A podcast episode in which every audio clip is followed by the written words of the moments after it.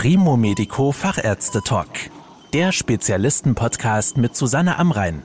Medizin für die Ohren. Eine zum Glück eher seltene Krebserkrankung bei Frauen ist das Vulvakarzinom. Es betrifft die äußeren Geschlechtsorgane, vor allen Dingen die äußeren Schamlippen. Wie man ein Vulvakarzinom erkennt und wie es behandelt wird, darüber spreche ich mit Professorin Tanja Fehm.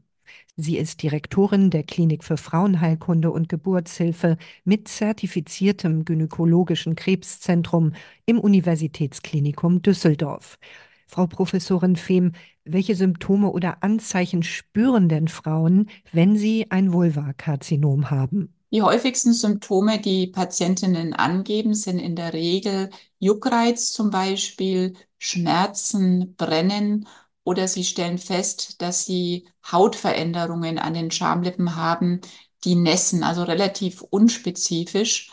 Und das ist eben dann auch ein großes Hauptproblem, weil häufig wird es als Pilzinfektion zum Beispiel interpretiert, wo erstmal durch eine Salben- oder Cremebehandlung adressiert wird. Deshalb ist es eben auch wichtig, wenn man solche Symptome verspürt, sich dann an den Frauenarzt oder Ärztin zu wenden, beziehungsweise an ein Dysplasiezentrum, um dort dann diese Hautveränderungen abklären zu lassen. Wie entsteht Vulvakrebs? Was ist da zu den Ursachen bekannt? Es sind einige Ursachen bekannt, zum Beispiel das HPV-Virus. Einige der Vulvakarzinom-Erkrankungen sind durch das HPV-Virus assoziiert, ähnlich wie der Gebärmutterhalskrebs zum Beispiel. Eine andere Erkrankungsursache ist der Lichensklerosus.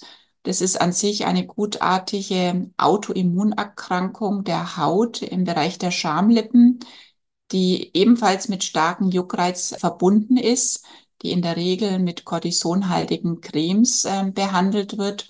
Und wir wissen, dass eben Frauen mit Lichensklerosus auch ein erhöhtes Schamlippenkrebsrisiko aufweisen können. Lässt sich dieser Krebs eigentlich im Rahmen der Standardvorsorge feststellen? Also welche Untersuchungen und Nachweise sind notwendig? In der Regel kann solcher Schamlippenkrebs frühzeitig erkannt werden, denn im Rahmen der jährlichen Krebsvorsorge ist ja integraler Bestandteil, dass durch den Frauenarzt oder Ärztin auch die Schamlippen inspiziert werden und es ist auch häufig so, dass zum Beispiel im Rahmen der gynäkologischen Krebsvorsorge erstmal einfache Hautveränderungen auffallen, die jetzt gar nicht jucken müssen oder schmerzhaft sein müssen und dann die Frauen zur weiteren Abklärung in unserer Dysplasie-Sprechstunde kommen. Also es ist explizit auch vorgesehen, die Schamlippen mit zu beobachten und anzuschauen und gegebenenfalls, wenn Veränderungen vorhanden sind, diese abklären zu lassen im Rahmen der allgemeinen Krebsvorsorge. Sind alle Vulvakarzinome bösartig oder gibt es unterschiedliche Arten? Krebs ist ja definiert als bösartig. Und natürlich gibt es Schamlippenkrebs, der etwas aggressiver ist oder weniger aggressiv. Das wird ja meistens durch den Pathologen bestimmt, der sich dann das Gewebe anschaut. Es gibt aber natürlich auch eine Reihe von gutartigen Schamlippenveränderungen, die jetzt nicht Krebs bedeuten, wie zum Beispiel der Lichensklerosus. Das ist ja eine der häufigsten Hautveränderungen. Der bedeutet nicht, dass man Krebs automatisch bekommt, sondern wir wissen, dass Frauen eben tendenziell Schamlippenkrebs häufiger entwickeln können. Es gibt natürlich auch sonstige gutartige Hautveränderungen, die nicht bösartig sind und die man aber halt häufig erst durch eine Probeentnahme als solches identifizieren kann. Wie gefährlich ist denn Vulvakrebs? Muss er immer behandelt werden? Grundsätzlich ist es ja so, dass jede Krebserkrankung zeitnah behandeln werden sollte, weil sonst der Krebs eben weiter voranschreitet und dann eben nicht nur das eigentliche Organ betreffen kann, sondern dann zum Beispiel die Lymphknoten. Und wenn der Krebs sich noch weiterentwickelt, dann natürlich auch Fernmetastasen sich entwickeln könnten, auch beim Schamlippenkrebs. In der Regel, da sich ja der Schamlippenkrebs durch Schmerzen, Brennen, Juckreiz, Hautveränderungen bemerkbar macht, wird er in der Regel schon sehr früh erkannt und kann dann auch sehr gut behandelt werden, in der Regel durch eine Operation, bei der man dann eben den Schamlippenkrebs entfernt. Früher hat man ja sämtliche oder die kompletten Schamlippen entfernt. Heutzutage macht man eher eine lokale Exzession des Befundes und kann häufig auch die Klitoris zum Beispiel erhalten Und in der Regel wird der Krebs auch so früh diagnostiziert, dass man eine Wächterlymphknotenbiopsie anbieten kann. Das ist ein sehr schonendes Verfahren, um zu beurteilen, ob die Lymphknoten in der Leiste betroffen sind oder nicht. Weil wenn sie betroffen wären, dann ist es häufig so, dass man noch zusätzlich eine Strahlentherapie anbieten muss, um den Krebs komplett heilen zu können. Wenn wir zunächst bei der Operation bleiben, wie läuft sie ab und wie belastend ist sie für die betroffenen Frauen? Interessanterweise ist es häufig so, dass die Frauen ja äh, mit Schamlippenkrebs Brennen, Schmerzen, Juckreiz haben und dann, wenn wir anschließend die Operation durchgeführt haben, doch eine deutliche Symptomenverbesserung verspüren und sagen, dass der eigentliche Schmerz, der durch jetzt durch die Operation bedingt ist, weil natürlich hat man nach jeder Operation Schmerzen, die dann auch im Rahmen der Wundheilung sich kontinuierlich verbessern, dass die Patienten oft sagen, dass der Schmerz, der durch die Operation entsteht, kein Vergleich ist zu den Schmerzen, die sie vor der Operation zum Beispiel bemerkt hatten. In der Regel ist es so, dass je früher der Krebs diagnostiziert wird, desto weniger müssen wir dann auch den Schamlippen operieren und desto weniger belastend ist dann auch die eigentliche Operation. Darüber hinaus haben wir natürlich durch die Richter-Lymphknotenbiopsie auch eine deutlich verringerte Morbidität, was zum Beispiel Lymphödeme des Beines anbelangt durch die Schamlippenoperation so dass es eben wichtig ist, die Früherkennung des Schamlippenkrebses, sodass die Operation möglichst wenig belastend ist.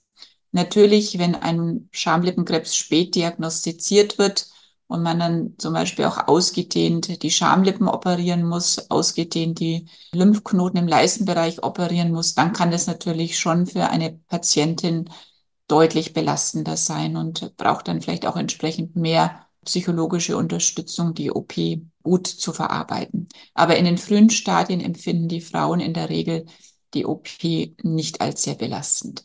Wie lange dauert es, bis die Wunde ausgeheilt ist, also bis die Frauen wieder ganz normal zur Arbeit gehen können oder zum Beispiel problemlos auf einem Stuhl sitzen können? Es kommt natürlich auch da wieder an, wie ausgedehnt man operiert hat. Hat man eine kleine lokale Exzision gemacht, dann ist natürlich es innerhalb von ein, zwei Wochen schon problemlos verheilt. Ist es eine größere Schamlippen-OP, dann kann es schon durchaus vier bis sechs Wochen dauern, bis die Patientin wieder das Gefühl hat, dass sie jetzt so wieder ihren Alltag ganz normal managen kann. Also hier kann man keine Pauschalantwort geben.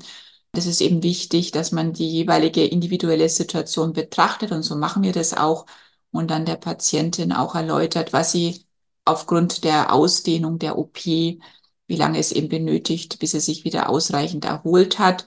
Und in der Regel empfiehlt man ja durchaus auch nach einer Schamlippenoperation im Kontext einer Krebserkrankung dann eine Rehabilitationsmaßnahme durchzuführen, die dann auch nochmal drei bis vier Wochen den Frauen Zeit gibt, sich von der Operation und den Symptomen zu erholen. Was bedeutet diese OP denn für die Sexualität und auch das Empfinden der Frau im Genitalbereich?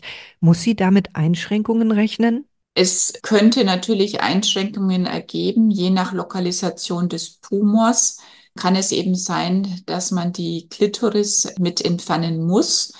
Heutzutage versucht man ja möglichst Klitoris erhaltend zu operieren und äh, somit der Frau auch zu ermöglichen, ganz normales Sexualempfinden dann auch weiterhin zu haben. Aber es gibt natürlich immer einen Prozentsatz der Frauen, wo die Klitoris mit äh, entfernt werden muss aus onkologischer Sicherheit. Und hier kann natürlich das Empfinden beeinträchtigt sein. Und es sind natürlich dann auch Themen, die im Rahmen der Nachsorge adressiert werden und wo vielleicht dann auch Frauen lernen müssen, mit ihrer veränderten Sexualität im Alltag umzugehen. Wie erfolgreich gelingt es denn, Vulvakarzinome zu entfernen? Also können Sie den Krebs heilen? Also in der Regel lässt sich der Schamlippenkrebs sehr gut behandeln. Bei einer Vielzahl der Frauen ist er allein schon durch eine operative Therapie ausreichend behandelt. Es gibt dann immer noch einen gewissen Teil von Patienten, wo vielleicht Lymphknoten betroffen sind, wo wir dann eben eine Strahlentherapie machen müssen, die man heutzutage auch mit einer leichten Chemotherapie ergänzt, im Sinne einer Radiochemotherapie, so dass wir einen großen Teil der Patienten wirklich komplett heilen können. Aber wie immer gilt es eigentlich bei allen Krebserkrankungen, das ist jetzt auch nicht spezifisch für den Schamlippenkrebs, je früher er erkannt wird, desto besser kann er behandelt werden und desto besser sind die Überlebenschancen. Und deshalb auch nochmal ganz wichtig, auch für ältere Frauen, die vielleicht eben keine Kinder mehr bekommen und die sich auch denken, na, was soll ich beim Frauenarzt?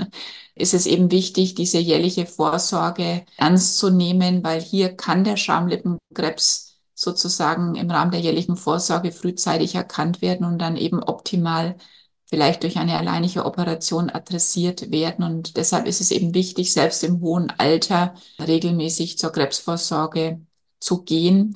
Weil manchmal ist es eben so, dass es nur Hautveränderungen sind, die auch keine Symptome verursachen und man selber vielleicht auch die Region gar nicht so sehr gut einsehen kann und erst bei der gynäkologischen Untersuchung es dann eben dem Frauenarzt oder Ärztin auffällt, dass hier eine Hautveränderung ist und die dann gezielt abklären lässt. Und das ist natürlich ein Idealzustand, dass man eine Krebserkrankung dann durch eine einfache Operation schon bereits heilen kann. Vielen Dank für die Informationen, Frau Professorin Fehn. Das war der Primo Medico Fachärzte Talk mit Susanne Amrein. Danke, dass Sie zugehört haben. Mehr Informationen rund um das Thema Gesundheit und medizinische Spezialisten finden Sie auf primomedico.com. Bis zum nächsten Mal, wenn es wieder heißt Medizin für die Ohren.